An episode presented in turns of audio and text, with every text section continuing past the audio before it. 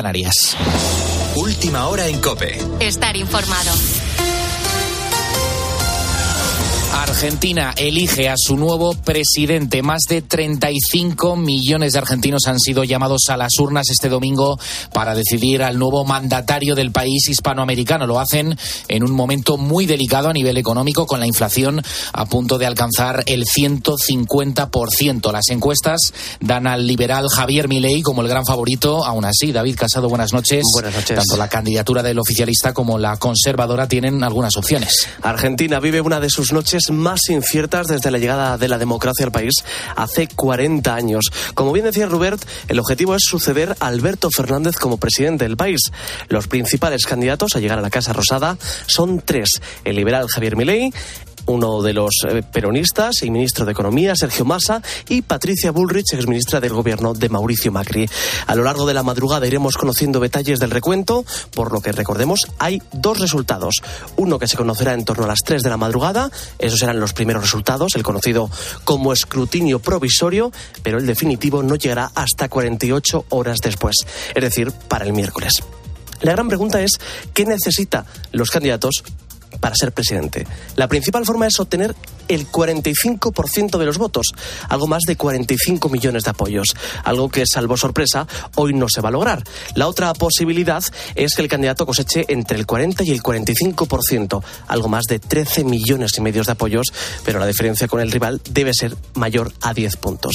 Así que si se confirman todos los augurios, ninguno de los candidatos obtendrá los apoyos suficientes, por lo que se abrirá un nuevo escenario, el balotaje que consiste en una segunda vuelta que está prevista para el 19 de noviembre. Bueno, pues estaremos muy pendientes, gracias David, a lo largo de la madrugada en estos comicios en Argentina que eligen a su nuevo presidente del gobierno. Mientras tanto, en Israel han llegado otros 14 camiones con productos de primera necesidad para los civiles que están en la franja. Han entrado por el paso de Rafah en el sur de esa franja, de esa franja frontera con Egipto. Aún así, lo ha hecho con dificultades debido a que se han recrudecido los ataques entre los soldados israelíes y los terroristas de Hamas. Además, el primer ministro Benjamin Netanyahu ha advertido a los terroristas libaneses de Hezbollah sobre las consecuencias si interviene en el conflicto contra Israel. No puedo decirles ahora si Hezbollah decidirá entrar de lleno en la guerra. Si Hezbollah decide entrar en la guerra, añorará la segunda guerra del Líbano. Cometerá el error de su vida.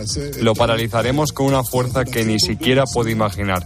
Y el significado para Hezbollah y para el Estado del Líbano será devastador. Pero estamos preparados para cualquier escenario. A todo esto, tanto el presidente de los Estados Unidos, Joe Biden, como Netanyahu han afirmado que continuará la ayuda humanitaria a Gaza.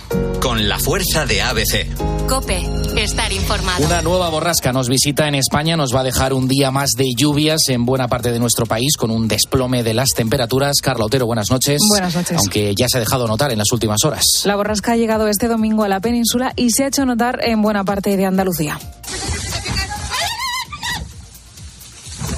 Este era el momento en el que un árbol bastante grande caía encima de un coche en Jerez de la Frontera. Allí en Cádiz ha tenido que interrumpirse el tráfico del estrecho y se ha cortado la circulación en la autovía que une Cádiz y Sevilla. En Granada se ha tenido que desalojar la Alhambra y en Huelva, además de cancelarse varios partidos de fútbol, este lunes se quedan sin clases en la universidad. Diez comunidades, incluidas las Islas Canarias y todavía Andalucía, siguen en alerta por fuertes vientos y lluvias. La borrasca barrerá la península durante estos próximos días de sur a norte así que tocará abrigarse y tener a mano el paraguas. Gracias, Carla. Tienes más información en nuestra página web en cope.es. Sigues ahora en la noche de Cope con Adolfo Arjona. Cope, estar informado.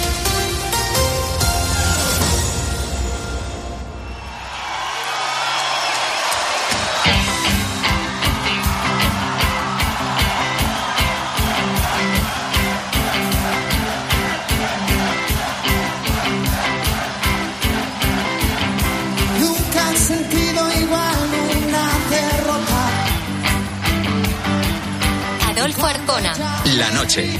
Cope, estar informado. Cuántas noches soñé que regresabas.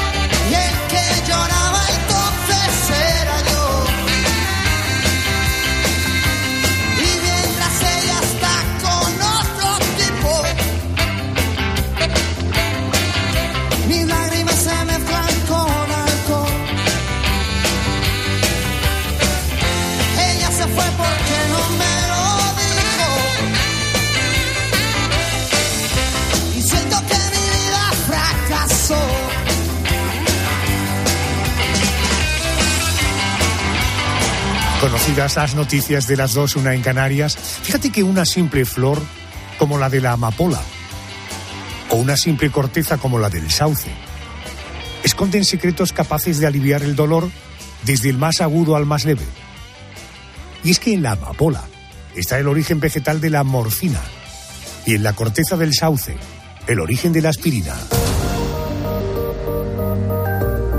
Igual forma que una planta o un árbol son el origen de estos medicamentos que nos sanan y de algún otro que descubriremos esta noche, ¿sabías que las plantas también te pueden intoxicar e incluso matar?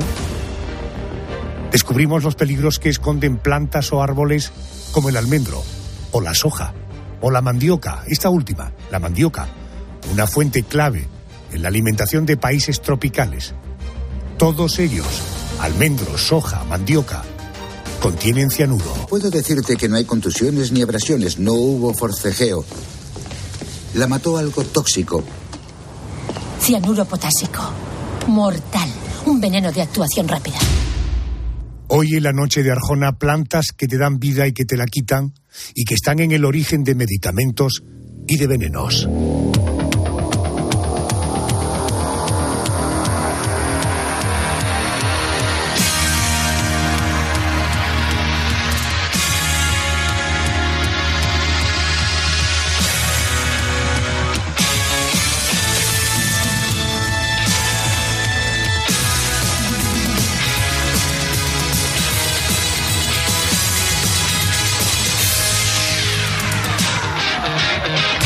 Su nombre rinde homenaje a un dios griego, al mismísimo Morfeo, el señor de los sueños y del descanso. El origen. Su origen se encuentra en una planta, en la dormidera o también llamada amapola. Pero ¿quién y cómo descubre que la amapola escondía el secreto para acabar con el dolor agudo? Nos tenemos que situar en el año 1804, en un pequeño laboratorio de Alemania, donde Friedrich Seturner, un joven farmacéutico con una curiosidad insaciable y una mente ávida de descubrimientos, descubre la morfina. La mano en la Estamos herida. comprimiendo. Sí, aquí, esta es. ¿Qué hacemos, Wayne? ¿Qué hacemos? ¿Podéis ponerme un poco más de morfina? Más morfina, señor. De acuerdo. Adelante. Hablemos de la morfina y para eso eh, he contactado con el responsable del área del medicamento del Consejo General de Colegios de Farmacéuticos. Él es Iván Espada. Muy buenas noches y bienvenido a la cadena COPE. Buenas noches, Adolfo, a ti y a todos los oyentes. En primer lugar, eh, eh, ¿cómo funciona la morfina en nuestro cuerpo? Sabemos que nos quita el dolor, pero ¿cómo lo hace? ¿Cómo actúa? La morfina, eh, digamos que hace una acción parecida a unas sustancias que tenemos en nuestro cuerpo y que muchos oyentes habrán oído hablar de ellas, como son los opioides endógenos, las endorfinas. Estas sustancias son unas pequeñas proteínas que actúan sobre unos receptores de nuestras neuronas y dan lugar a efectos importantes, pues como son en primer lugar la regulación del dolor por el cual se usan, así como control sobre la actividad cardiovascular, el estrés o la respuesta inmune. La morfina es una sustancia que, como te digo, eh, iguala estos efectos, actúa sobre estos receptores de opioides endógenos y da lugar a este efecto analgésico. O sea, actúa sobre receptores de nuestras neuronas. Oye, ¿y ¿cómo llegamos a esta conclusión? Es decir, eh, ¿cómo se descubre la morfina? ¿Cuál fue el o cómo fue el proceso? El proceso, como muchas veces en la vida, es a, través de la observación de, los hechos tradicionales que tenemos. Hay referencias de que ya se usaba la morfina desde el tercer milenio antes de Cristo, en la zona de Sumeria, la zona de Oriente, de Oriente Medio. En, Egipto, por ejemplo, pues también ya se estaba eh, utilizando la farmacopea egipcia de, del antiguo Egipto como analgésico. En base a estas observaciones, pues lo que hizo el doctor Turner, como bien habéis comentado, es, eh, pues ya se conocía este efecto analgésico, entonces él investigó este efecto del, del opio, que se obtenía de, de, la dormidera, de la amapola, y este, aisló una sustancia, un ácido, que llamó ácido mecónico, que procede del griego mecon, que significa amapola. Posteriormente, desde este ácido mecónico, pues por procesos de extracción, pues obtuvo esta sustancia con efecto narcótico, con efecto hipnótico, produce sueño, y por tanto al producir sueño le, le, llamó morfinum, en en honor a este dios griego que hemos hablado del el dios del sueño, Morfeo. Qué bueno. Eh, fíjese que usted se está remontando eh, a muy atrás en la historia. Eh, ¿Cuáles fueron los primeros usos de la morfina? ¿Ya en entonces se utilizaba para, no sé, ser un inductor al sueño o para quitar dolores? Se usaba desde siempre como un analgésico potente. Como te digo, el papiro de Evers, que ya aparece la, la primera farmacopea egipcia, estamos hablando de, de, muchos siglos antes de Cristo, que aparece como sustancia para tratar procesos dolorosos. Aparte, en la antigua Grecia también se estaba usando pues para inducir el sueño.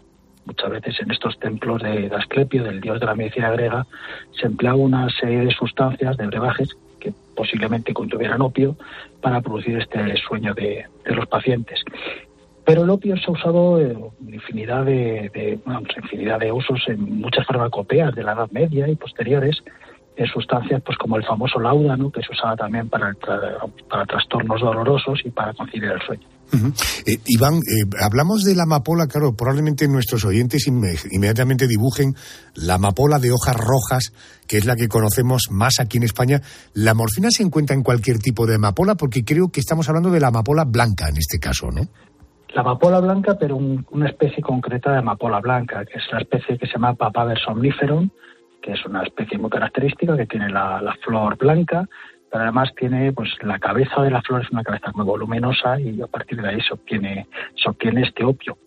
Pequeñas cantidades de morfina pueden aparecer en otras especies de amapola, pero en cantidades prácticamente inapreciables. ¿En la que conocemos, la que conocemos aquí en España, esta amapola roja, esa contiene opio? No, puede contener algunas trazas, pero no, no opio en suficiente cantidad como para poder obtener de ahí. Realmente donde se sale el opio es de la, de la amapola blanca. En la amapola roja puede haber alguna presencia de algún alcaloide, pero como te digo, en muy pequeña cantidad. ¿Y, ¿Y, solo se puede extraer de la amapola o ya se sintetiza en los laboratorios siguiendo otro proceso menos natural? El concepto natural muchas veces cuando hablamos de plantas medicinales es peligroso, pues porque tenemos que tener en cuenta que estamos hablando en este caso de la morfina, que es una sustancia que es natural, pero es altamente potente. Entonces, eh, quiero dejar claro que esta diferencia entre natural o sintético o menos natural, pues en este caso pues no, no tiene mucho sentido. Son sustancias, son medicamentos muy activos, tanto los naturales como los sintéticos. Tenemos sustancias naturales que salen del opio, pues que están presentes, por ejemplo, la morfina de la que estamos hablando, la oxicodona, que también es muy famosa, y también antitusivos de amplio uso, como es la codeína. Pero a partir de estas sustancias sí se han obtenido productos por síntesis, a partir de estos derivados, como el famoso fentanilo o también la metadona que todos conocemos. Oh, el fentanilo este está en boca de todo el mundo, ¿no? Oiga, la morfina tiene sus propios desafíos, como el hecho de que puede llegar a ser adictiva. Ya lo hablaremos eso ahora a continuación, pero al margen del riesgo de la adicción, eh, de terminar siendo uno adicto a esta sustancia, ¿qué otros efectos secundarios puede tener esta sustancia? Estamos hablando de un medicamento y yo no conozco ningún medicamento que no tenga efectos secundarios. Todos tienen un efecto farmacológico y también tienen efectos secundarios. Lo más importante de la morfina, lógicamente, es esta posible dependencia que puede producir. La posible dependencia que está muy relacionada, en primer lugar, con la persona. No en todas las personas produce la misma dependencia. Con la dosis y con la duración del tratamiento. Por lo tanto, es un medicamento, lógicamente, que requiere un control médico. Otras reacciones adversas muy importantes, muy frecuentes, que quizás no son tan graves, pues, eh, por ejemplo, lógicamente, es una sustancia que va a producir sonolencia, que va a producir sueño, y algo muy habitual que a veces produce, sobre todo en personas que tienen que recurrir a este medicamento, sobre todo por temas de procesos dolorosos agudos, como en pacientes con cáncer, un estreñimiento muy intenso digamos así, lo más, las reacciones adversas más importantes. Okay, ¿Y hay algo que la haya superado ante el dolor agudo? La morfina sigue siendo uno de los eh, pilares básicos en el tratamiento de, procesos dolorosos graves. Procesos dolorosos graves y que requieran eh, la administración de un, de un, opioides. O sea, esto no está indicado para el tratamiento de, de cualquier proceso de doloroso. O sea, tiene que ser algo ya especialmente significativo. La morfina, digamos que la tenemos en forma inyectable, por lo tanto no es fácil su administración. También en comprimidos de acción prolongada, que quizás no son tan útiles para tratamientos dolorosos agudos, intensos, como bien dices. Entonces, para estos eh, recurre muchas veces a opioides de acción rápida, como puede ser el fentanilo. Entiendo. Bueno, nos ha quedado claro que la morfina tiene su origen en una planta, en la adormidera o amapola.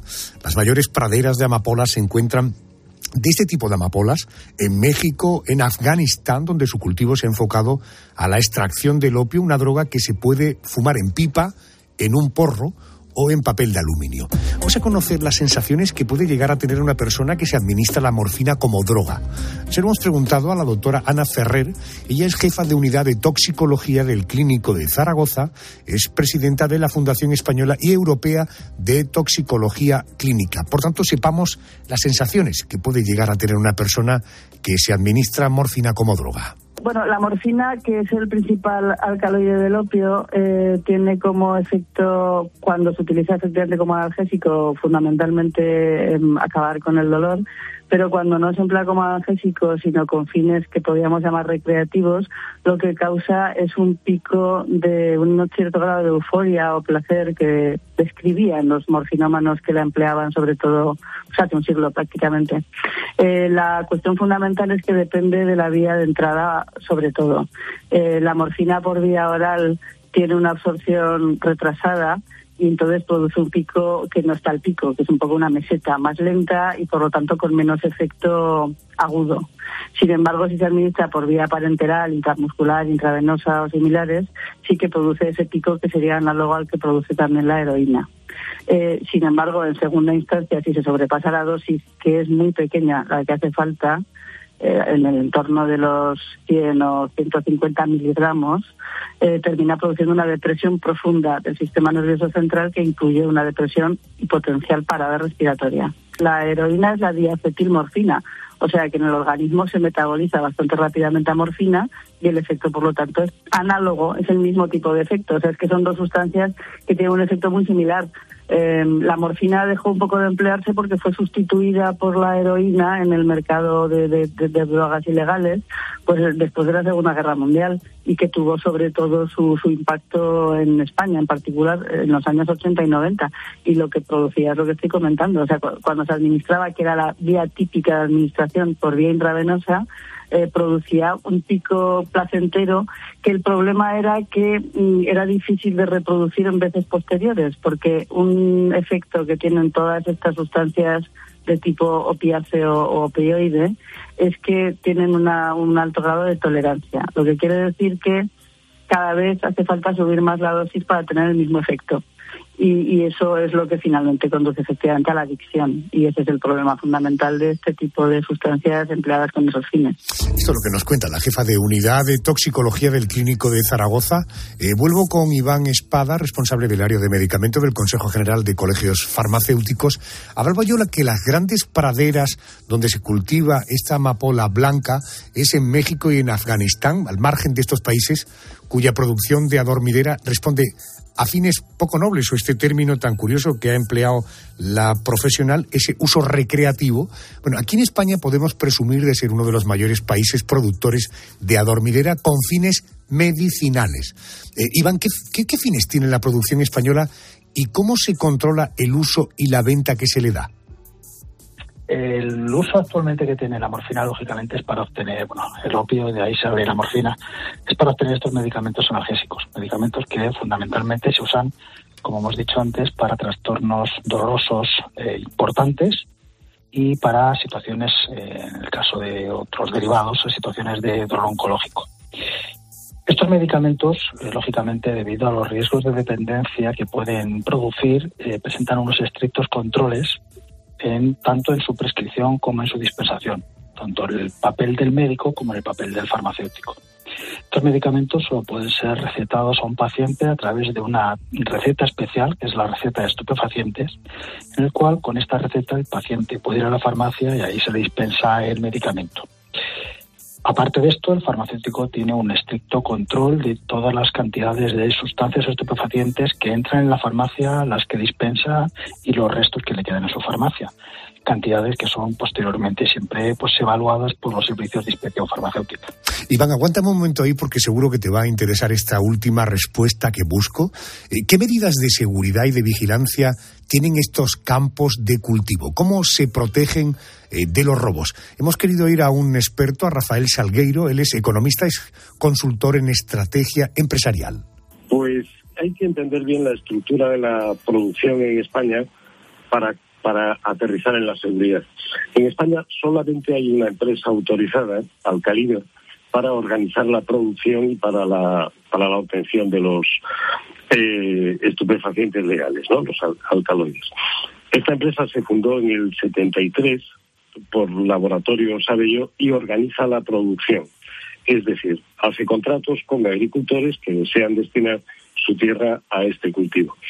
Estos agricultores también necesitan una autorización y eh, una certificación de idoneidad por parte de la delegación provincial correspondiente.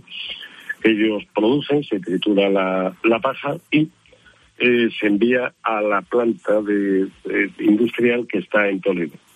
Bien, todos los transportes son acompañados por la policía o por la, la Guardia Civil, que está presente en toda la ciudad.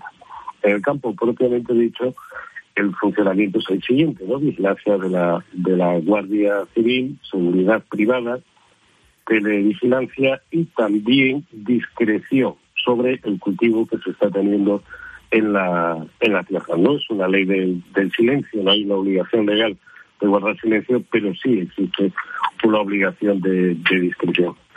Y hay otro factor adicional de seguridad y es que la variedad de adormidera que se cultiva en España requiere un procedimiento industrial bastante complicado para obtener los estupefacientes, bueno, porcina, codeína o Este es el procedimiento de seguridad y no hay, no hay incidencias. Perfecto, señor Salgueiro, gracias. Iván, curiosa esta información cómo las fuerzas y cuerpos de seguridad del Estado velan desde el propio campo el transporte hasta esta fábrica de Toledo. Iván, gracias por ayudarnos a entender un poquito más sobre la morfina, que su nombre eh, por una parte nos da mucho miedo, pero por otra parte qué reconfortante es ante procesos dolorosos, agudos, que generan una calidad de vida para el paciente muy notable, ¿verdad? Correcto, exactamente. Hay que tener en cuenta que estamos hablando de un medicamento, si bien lógicamente puede hacerse un uso, un mal uso del mismo, pero siempre tenemos que tener en cuenta que es un fármaco que debe estar bajo control sanitario. Señor Espada, gracias y muy buenas noches. Muy buenas noches a todos.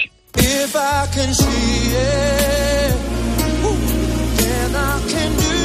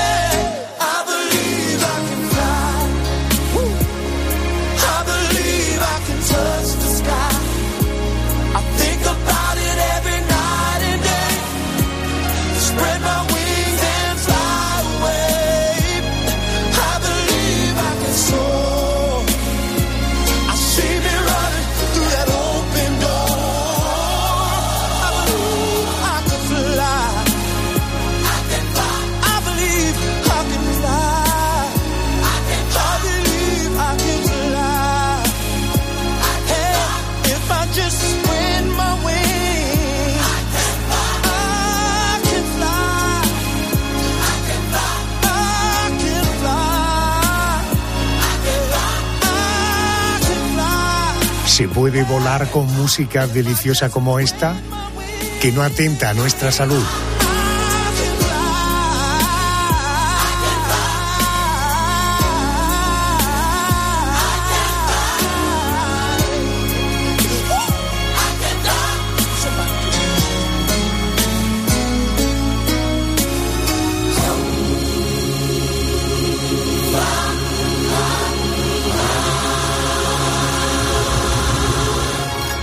No sé qué pensarás si te digo que detrás de una simple aspirina hay un viaje absolutamente fascinante al siglo XIX.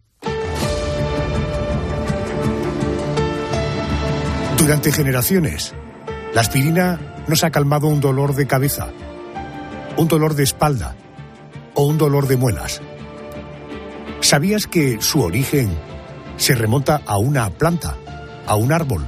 Mónica García, buenas noches de nuevo. Hola Adolfo, ¿qué tal? El origen de la aspirina está en un árbol, concretamente en su corteza. Se trata de la corteza de sauce, que contiene una sustancia llamada ácido salicílico. Y esa sustancia tiene propiedades analgésicas y antiinflamatorias. Las propiedades de la corteza de sauce la descubrió un químico francés llamado Charles Gerard a mediados del siglo XIX. El problema con el que se encontró este hombre era con el sabor del ácido salicílico que era tan desagradable que llegaba incluso a provocar irritación estomacal. ¿Cómo se salvó ese escollo y cómo la aspirina se convirtió en el medicamento mundialmente conocido que es hoy día? Por cierto, Adolfo, te diré, a lo mejor ya lo sabes, el nombre surge de unir la A de acetil con espir de espirea, una planta que también contiene ácido salicílico. Bueno, detrás de algo tan, gracias Mónica, tan aparentemente simple como una aspirina, hay toda una historia. Me va a ayudar a ponerla en pie Pilar León. Ella es catedrática de Historia de la Medicina e Historia de la Farmacia en la prestigiosa Universidad de Navarra. Eh, eh, querida Pilar, buenas noches. Buenas noches. muchas veces los descubrimientos científicos llegan por pura casualidad o porque se estaba buscando otra cosa. Eh, eh, ¿Cuál es el caso de la aspirina? ¿Qué hacía este francés con un trozo de corteza de sauce para llegar a la conclusión de que podía calmar el dolor? Es cierto que hay muchos descubrimientos que se llega por casualidad, pero creo que no es el caso de la aspirina porque eh, la corteza de sauce ha sido utilizada eh, a lo largo de todos los siglos de la historia de medicina racional, incluso antes, eh, es propio incluso de las farmacopeas de civilizaciones antiguas y aparece en todos los libros de medicina antigua, también hipocráticos. yo creo que cambia la cosa en el siglo XIX porque se desarrolla la química y sobre todo una química que se llama química orgánica química de lo vivo, química de lo biológico. Y ahí se dan tres pasos. El primer paso fue descubrir, aislar qué principios químicos eran activos en esas, eh, en esas plantas, en este caso concreto, en la corteza del sauce. La segunda fase fue mm, ver qué mecanismos de acción tenía. Y la tercera fue ya la síntesis, la síntesis en el laboratorio. Entonces, cuando te refieres a, cómo se aisló, eh, eh, había todo un movimiento que estaban buscando cuáles eran los principios activos de esas plantas que eran activos como medicamentos.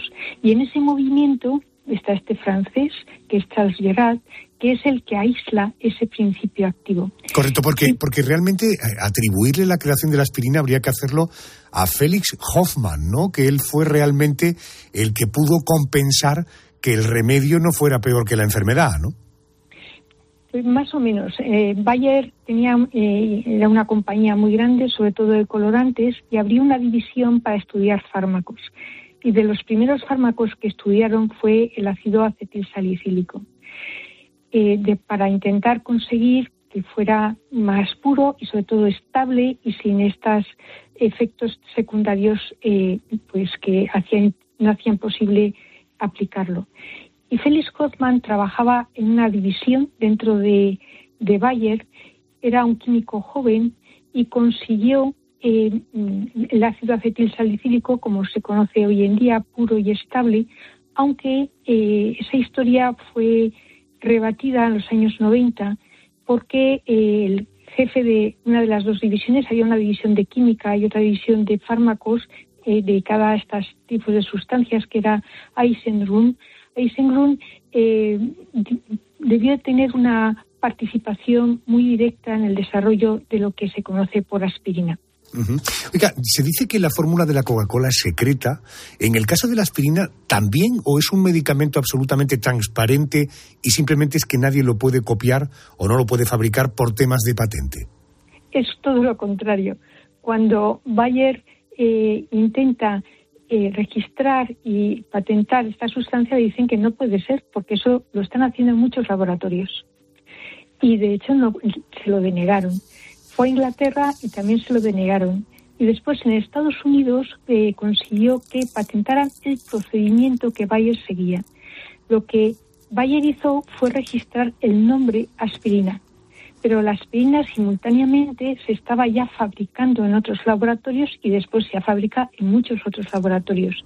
Bayer unió al descubrimiento de la aspirina una política de marketing y de difusión muy concreta para individualizarla, para identificarla con Bayer. De hecho, se acuñó el nombre de Bayer en los comprimidos y asociar Bayer, aspirina, seguridad y un producto concreto. Pero eh, la aspirina en Australia se llamaba Aspro, había café aspirina, ha habido mm, diferente ácido acetilsalicílico eh, hecho simultáneamente por otros laboratorios. Correcto. Bueno, de hecho, eh, ahora todos asociamos la aspirina que la compramos en una cajita, viene en un blister.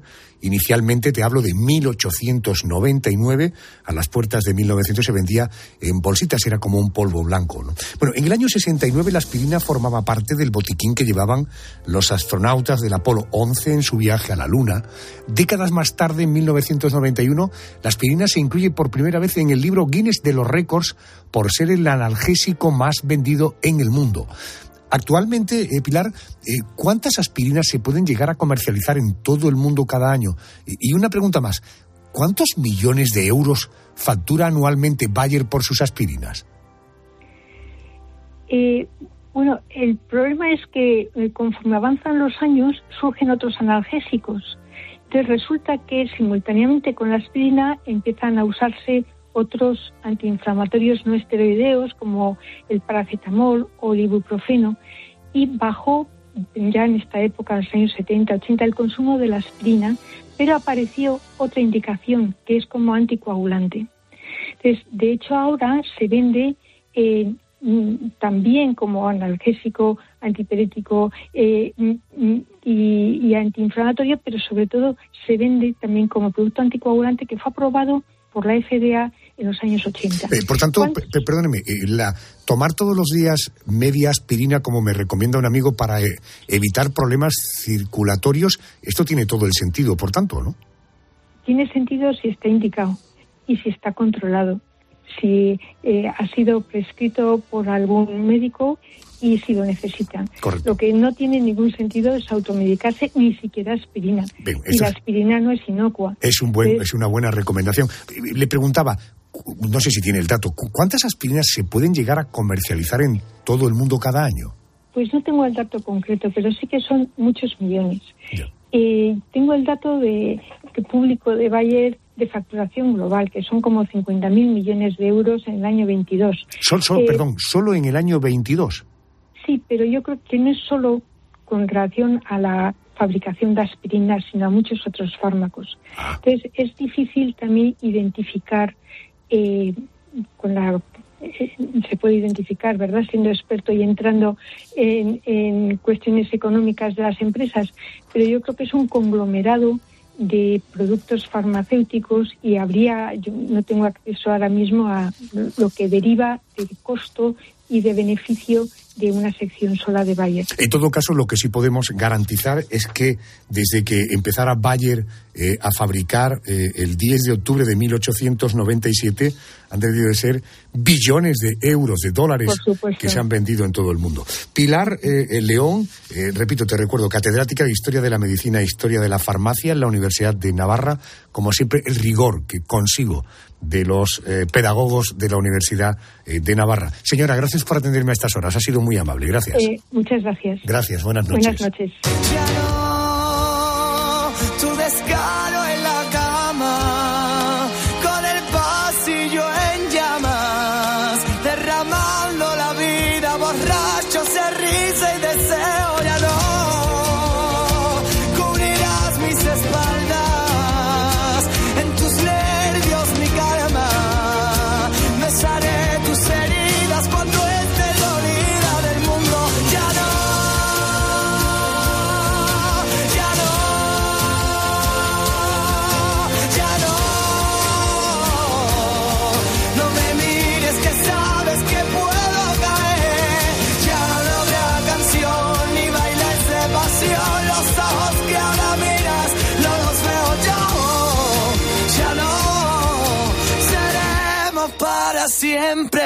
Esta noche estamos conociendo el origen vegetal que tienen algunos medicamentos que nos facilitan la vida y también abordaremos el origen vegetal de sustancias que nos la puede quitar, como es el caso del cianuro. Pero esto va a ser dentro de unos minutos.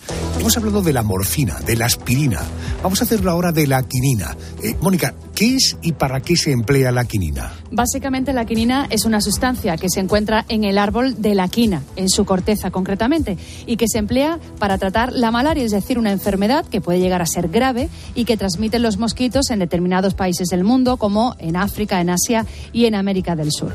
Ya en el siglo XVII, los nativos del Perú y de Bolivia empleaban la quinina para tratar la fiebre y otros síntomas de la malaria. Pero la quinina no solo se usa con fines médicos, también se conoce por ser uno de los ingredientes originales de la Coca-Cola y de la tónica. Así que, siendo muy positivo, Adolfo, podemos decir que cuando te estás tomando un gin tonic, estás tomando un pequeñísimo remedio contra la malaria. Bueno, pues eh, es ver la vida de manera positiva, sin duda. Bueno, para descubrir los usos médicos y no médicos de la quinina, quiero saludar a Manuel Linares, es médico especialista en microbiología, es presidente de la Fundación IO, una organización científica que desarrolla proyectos en salud global, especialmente en el campo de las enfermedades infecciosas.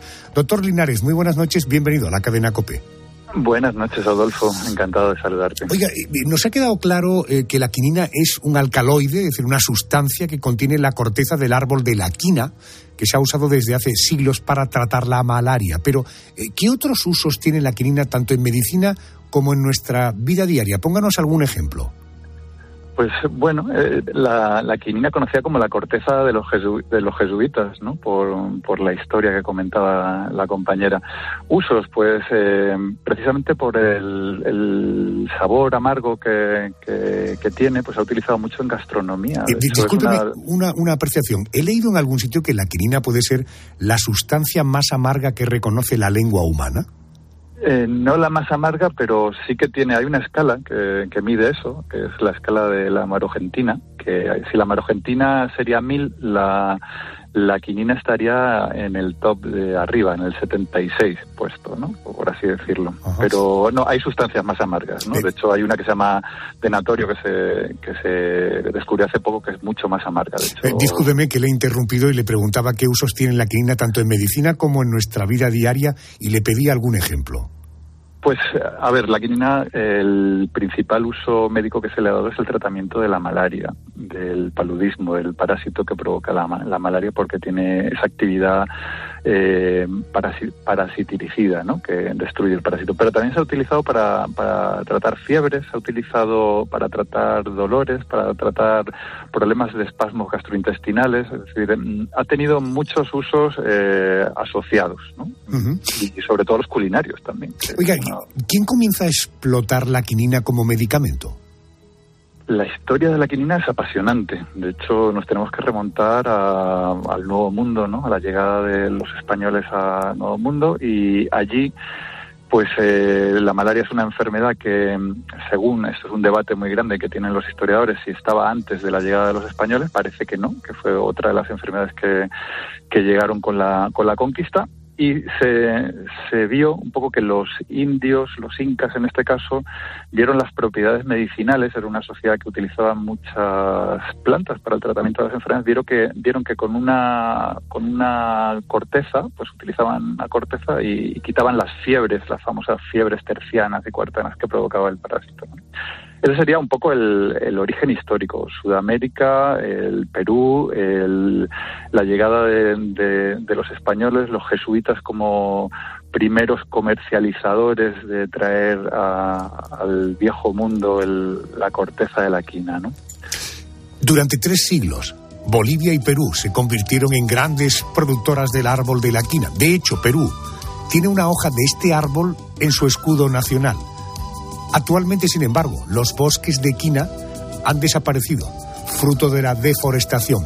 Oiga, ¿por qué ya no se necesita la corteza de este árbol? ¿Ya solo se consigue la quina sintetizada en un laboratorio? Claro, al final el, el, avance farmacológico y de, imagínate lo que supone pues eh, la purificación de la sustancia, ¿no? Hemos avanzado mucho en la quina, de hecho la, la síntesis química de la, de la quinina se consiguió completamente en 1944 y el uso un poco de, eh, a través de un poco de plantas, pues ha dejado de ser anecdótico. Pero previo a eso ha sido una historia mundial apasionante. Los holandeses, por ejemplo, llevaron el, el, árbol de la quina a Java, a la isla de Java, y convirtieron, democratizaron, por así decirlo, el uso de, del tratamiento de la malaria a nivel mundial o hay historias muy curiosas como la de Cromwell, ¿no? Eh, Cromwell se negó a ser tratado con, con el polvo de, de, los jesuitas porque lo consideraban como una intromisión o, o un ataque al, al, al, protestantismo de aquellos años, ¿no? Muy, muy, muy interesante la historia de la quinina. ¿Y, ¿Y cuáles son los efectos secundarios asociados al consumo de la quinina? Porque nos ha quedado claro antes con otro experto que nos hablaba, en fin, que no hay ningún medicamento inocuo desde el punto de vista de los efectos secundarios. ¿Tiene, supongo, efectos secundarios el consumo de la quinina? Por supuesto, nosotros como médicos siempre lo decimos, ¿no? que las sustancias naturales, aunque procedan de plantas, tienen sus efectos secundarios. Y eso está muy regulado. De hecho, eh, como sabéis, la tónica que se comentaba antes lleva un porcentaje de, quinina mucho, mucho menor a la que usaban en la India eh, cuando empezaba aquello del gin tonic, ¿no? Pero sí que está regulado y, de hecho, el, tanto la FDA como la Agencia Española del Medicamento eh, regula la concentración de que pueden llevar las bebidas isotónicas a 100 eh, miligramos por, litro, es decir, que eso es eh, inocuo. Ten en cuenta que eh, la quinina a una dosis de 8 gramos puede ser mortal, puede, provocar la, muerte por los efectos secundarios que provoca. De hecho, hay un síndrome que se llama el, chinchonismo, ¿no? derivado un poco de la intoxicación por la chinchona, que es la, quinina, que, está muy descrito, que provoca mucho malestar, problemas gastrointestinales, arritmias cardíacas. por eso, hay algunos países que incluso el, uso de la quinina está prohibido. En, China, por ejemplo, las bebidas no se pueden eh, eh, añadir con, suplementos, ¿no? O, la regulación de esas eh, partículas por millón están muy reguladas. En Estados Unidos, por ejemplo, son 83 partículas por millón, ¿no? la quinina hablábamos de la tónica, también en bebidas, en bebidas carbonatadas en, su momento también he leído que la Coca-Cola utilizó este ingrediente. Por tanto, podemos concluir, esta es una visión muy positiva de la vida, que tomar un gin tonic de vez en cuando, aparte de que te ayude a hacer la digestión, no sé por qué le, provoco una sonrisa. Sabe ya lo que le voy a preguntar, ¿no? Seguro, sí. De hecho, tenemos un, post que es el, lo clásico. Tendrías que tomarte 20 gin tonic cada 8 horas para protegerte de la malaria, para que veas un poco la...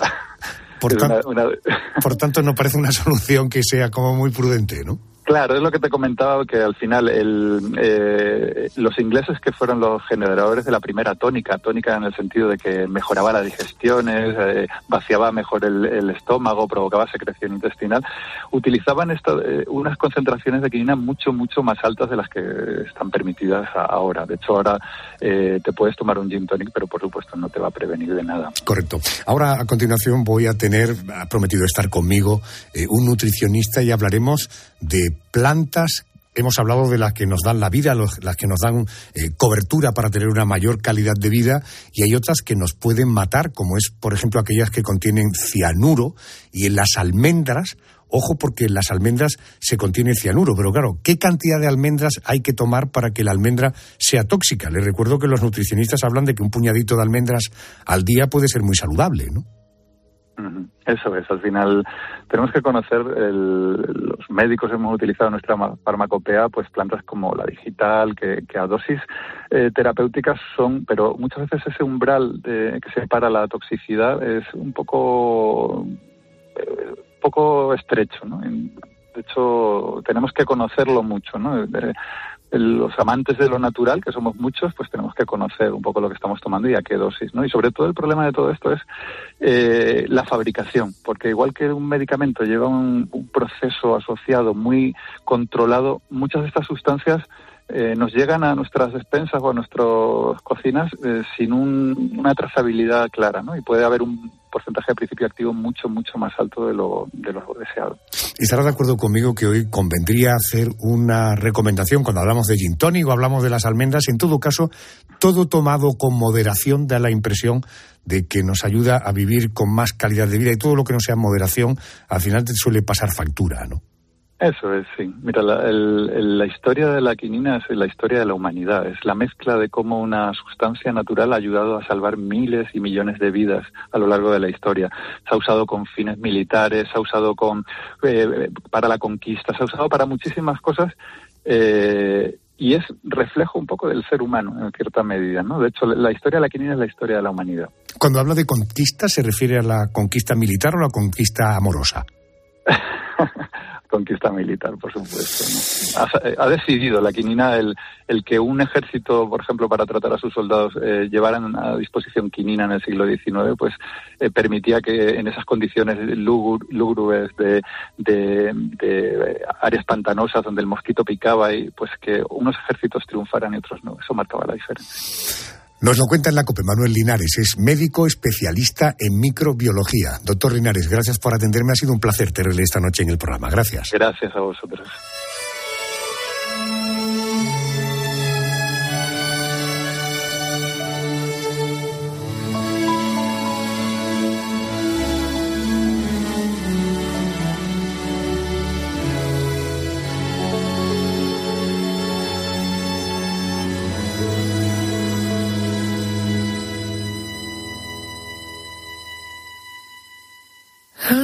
Del fracaso, donde no hay consuelo ni ascensor.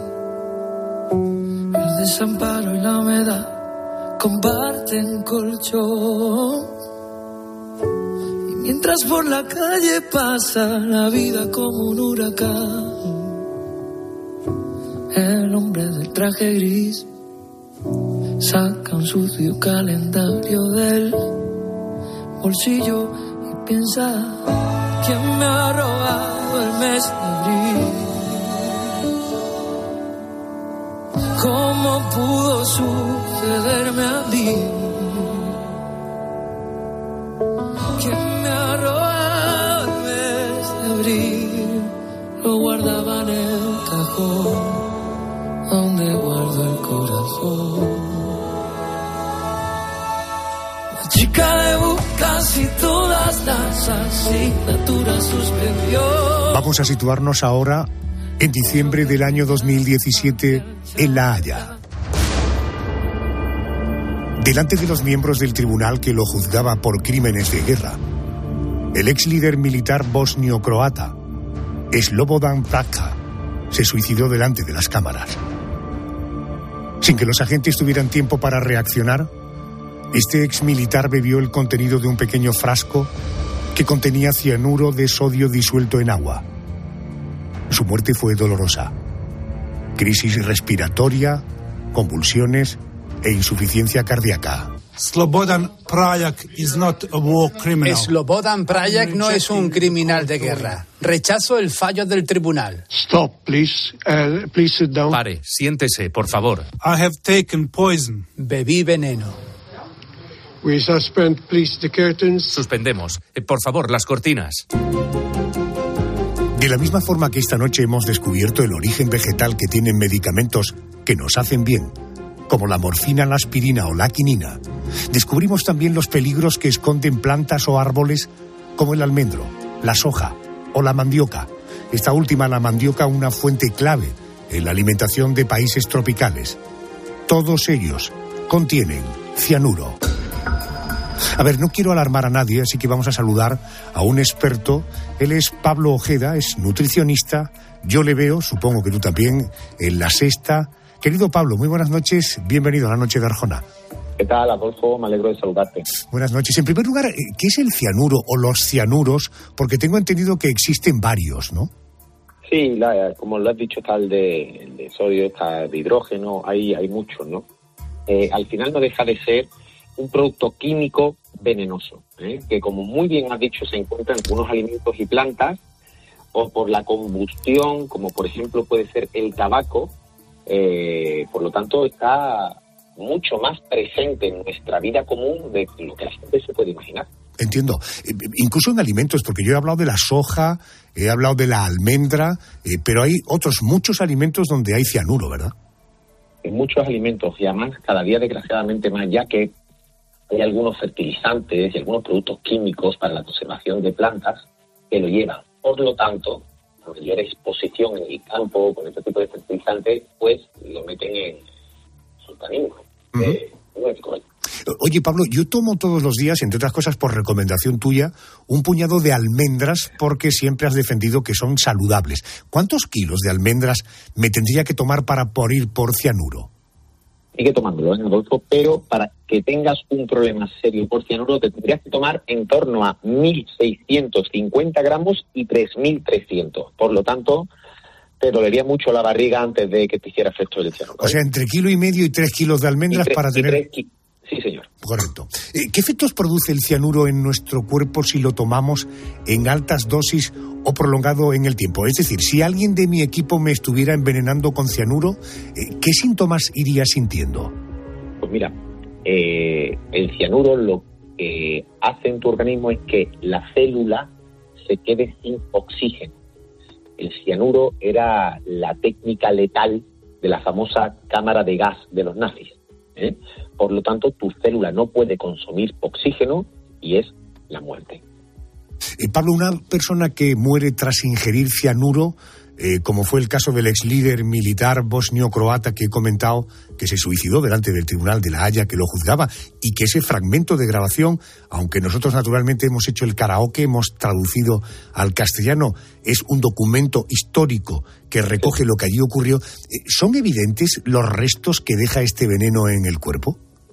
Sí se va notando. De hecho, ha habido varios casos en la historia por envenenamiento con cianuro y al final eh, lo que se hace es una muestra de tejido celular y se va viendo la descomposición, la necrosis paulatina. ¿eh? Entonces sí se puede detectar.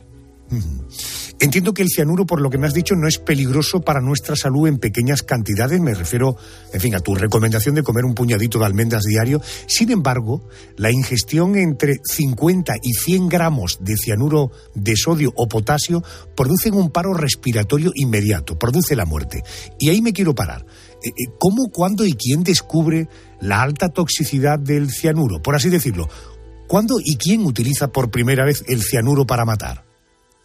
1782, químico sueco que se llamaba Carl Wilhelm. Mezcló un, un pigmento eh, se llama azul de Prusia, que es un pigmento que se utiliza en, en la pintura, con una solución ácida que al generarle calor, pues generaba una, una especie de espuma que desprendía un, un gas eh, incoloro como con un cierto olor a almendra que era muy licuable y entonces ahí fue cuando se descubrió el, el famoso cianuro. Entonces fue en 1782. Ujú. Eh, me hablabas de usos industriales, por ejemplo, en el tema de- del abono eh, que tiene el cianuro. Eh, ¿Cómo se fabrica el, el cianuro a nivel industrial, Pablo? Bueno, pues como otros muchos medicamentos que he escuchado que habéis hablado antes, es un principio activo que se encuentra en la naturaleza, ¿eh? desde, desde la mandioca, que tengo que decir que es el alimento más consumido en el planeta. El alimento más consumido del planeta, el número uno, es la mandioca. Ah, así como por esos procesos químicos como la hoja de tabaco, por eso es tan eh, peligroso el tema del, del tabaco. Que tú te lo tomes un día probablemente no pasa nada, pero poco a poco va mermando, al igual que tenemos otros casos en la naturaleza como el famoso mercurio de los peces grandes o el cadmio que se encuentra en las cadastras de los moluscos, ¿no? Un consumo eh, poco, no va a pasar nada, pero si te tomas durante dos semanas un kilo de gambas al día puedes tener serios problemas. Para terminar, sin demasiadas pistas que no queremos dar idea a, a nadie, ¿el cianuro eh, se puede comprar con facilidad y su precio es asequible? No, no se puede comprar con facilidad. Eh, De hecho, es muy, es muy difícil si lo tiene la industria farmacéutica, pero a no ser que, que acudas a un mercado peligroso, no se puede, no se puede adquirir con nada de facilidad. Fíjate que no solo el cianuro, también tienen origen vegetal otros tóxicos y venenos como la cicuta, la planta con la que fue envenenado el filósofo Sócrates, o, o el efecto tóxico, ojo, de la nuez moscada, que es un fruto que tomado en altas dosis puede provocar alucinaciones y malestar. En fin, es el maravilloso mundo de la naturaleza y cómo de él sacamos lo mejor y también lo peor.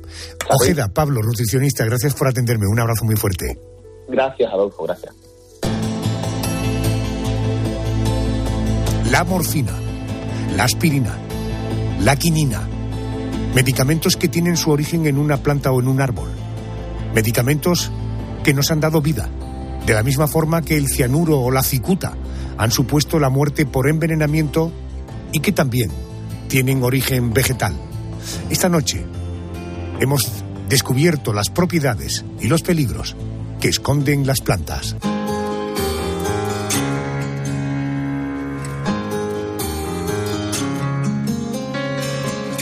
¿Dónde estabas entonces cuando tanto te necesité?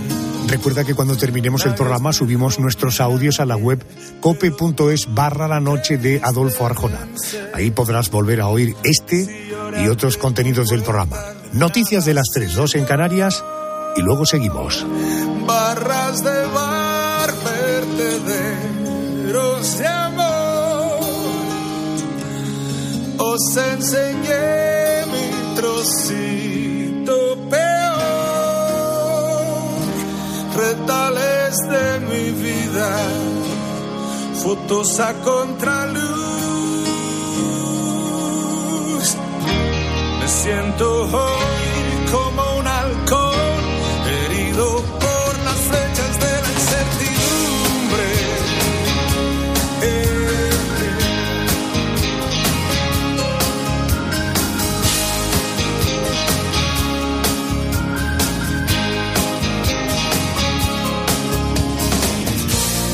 estabas entonces cuando tanto te necesité? Nadie es mejor que nadie, pero tú creíste vencer. Si lloré ante tu puerta, de nada sirvió. Barras de bar,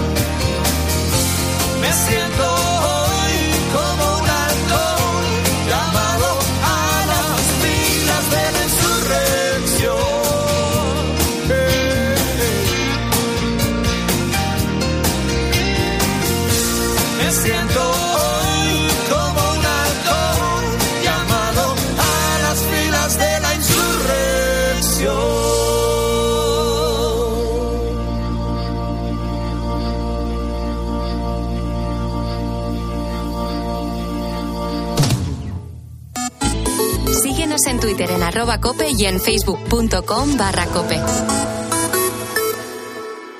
Con la aplicación de cope, vayas donde vayas, vamos contigo. Nos escuchas en directo o cuando tú quieras, porque llevas en tu móvil todos los programas con los mejores comunicadores. Y ahora saludo a todos los comentaristas. Antes hay algo de última hora. Jordi Tribes, Elena. Ya tenemos a los dos equipos calentando. Pitada, cuando... Primero sacan un bajo palo, después rechazaron. Descárgate la app.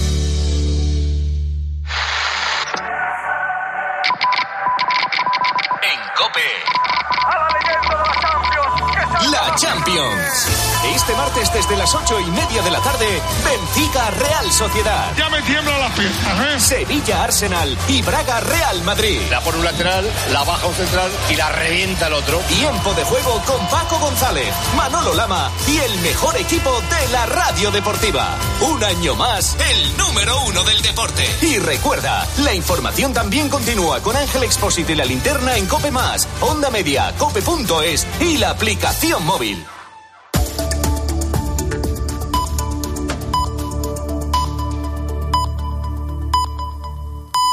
Son las 3, las 2 en Canarias.